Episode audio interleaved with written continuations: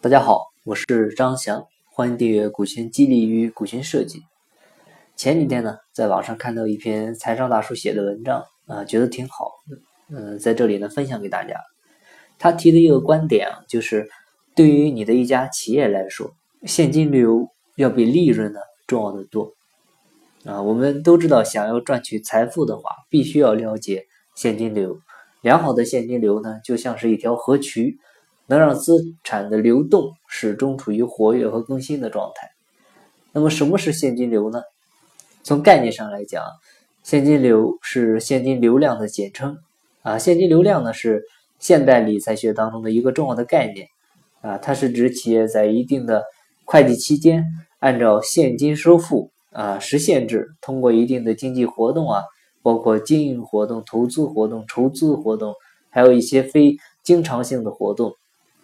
啊，产生的这样的现金流入、现金流出啊，以及它们总量情况的一个总称啊，也就是企业在一定时期的现金和现金等价物的流入和流出的数量。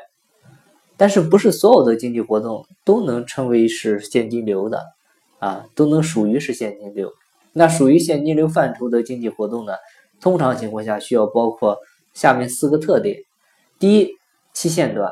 第二呢，流动性强；第三是容易转换成现金；第四就是价值改动的风险比较低。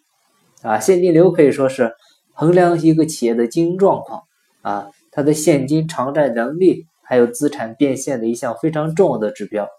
啊，通过现金流呢，既能反映企业的经济能力，同时它也关系到企业的兴衰。而一家盈利能力很强的公司。呃，有时候呢不一定就是很优质的公司啊，像很多大型企业在发展初期，盈利能力呢很强，但往往是因为忽视了现金流啊，急于壮大企业规模，就导致公司的库存现金啊远远不能支付巨额的债务，还有一些生产运营的成本，最终呢导致了破产啊。像我们说一个案例，像创业教父史玉柱。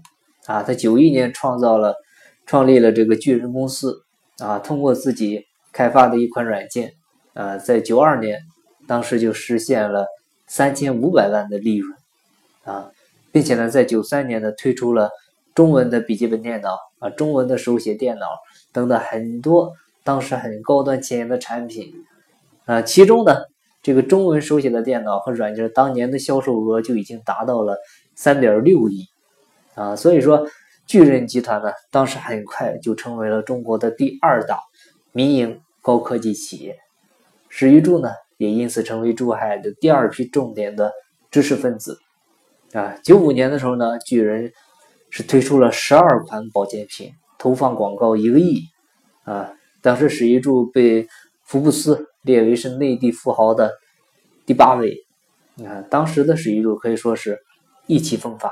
啊，但是这个时候呢，他有点着急了，啊，他急于想向世人证明自己的经济实力，于是呢，就开始啊，着手要建巨人大厦，啊，到九四年初，啊，史一柱呢下定决心要盖中国的第一高楼巨人大厦，啊，原本呢十八层的房子，啊，突然间要被拔高到七十层，啊，到了九六年，巨人大厦资金告急。呃，史玉柱呢决定，呃，将保健品方面的全部资源开始调往巨人大厦。那保健品业务呢，显而易见的就是因为资金出血过量啊，再加上管理不善，迅速的是盛极而衰。到九七年初，巨人大厦呢没有按期完工啊，这个当时国内啊，这个呃购楼的人啊，花钱的人啊，天天上门要求退款。媒体呢也是地毯式的报道，结果呢就酿成了巨人集团的财务危机。没过多久，只见到地面三层的巨人大厦宣布停工。那巨人集团呢，实际上已经是名存实亡了，已经濒临破产。啊，那反观巨人集团公司的前五年啊，就是九一年到九五年，它是一直处于一个高额盈利的状态。但是呢，由于它过度的投资，导致了现金流断裂，啊，从而呢走向破产的边缘，因而呢，现金流可以说是企业维持更长久、更远发展的一个重要基础啊。像现金流为王，啊，不仅呢应用于企业经营，同时呢也可应用于个人理财啊。你减少不必要的生活开支，可以增加现金流入。那比如说少办信用卡啊，少办贷款呀，可以维持长期的现金流入。像很多的工薪族，虽然说收入很高，但是呢，仍然觉得钱不够花，不注重自己的现金流，所以呢，就沦为了月光族。啊，现金流在某方面呢，其实也体现的是一个人的信用。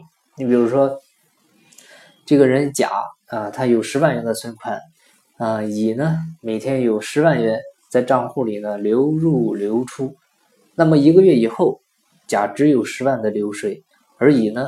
可能是有三百万的流水，那相比在银行的眼里呢，乙比甲呢是更有信用的。那在申请贷款的时候呢，乙不仅可以更快的、迅速的申申请到这个贷款，同时呢额度啊，肯定也要比甲的要高很多啊。所以说，用经营企业的心态去经营自己的现金流，嗯，这样的话呢，才能获得源源不断的财富啊。我相信这也是每个人必备的一个。生财之道。好了，那今天呢就为大家分享这篇关于企业现金流的文章，希望呢对您有所收获。如果您有股权激励、股权设计或者企业管理方面的困惑，欢迎加我微信，咱们再深入沟通。我的微信号是三二八六三四九六幺。金不在西天，金在路上。我是张翔，下期再见，拜拜。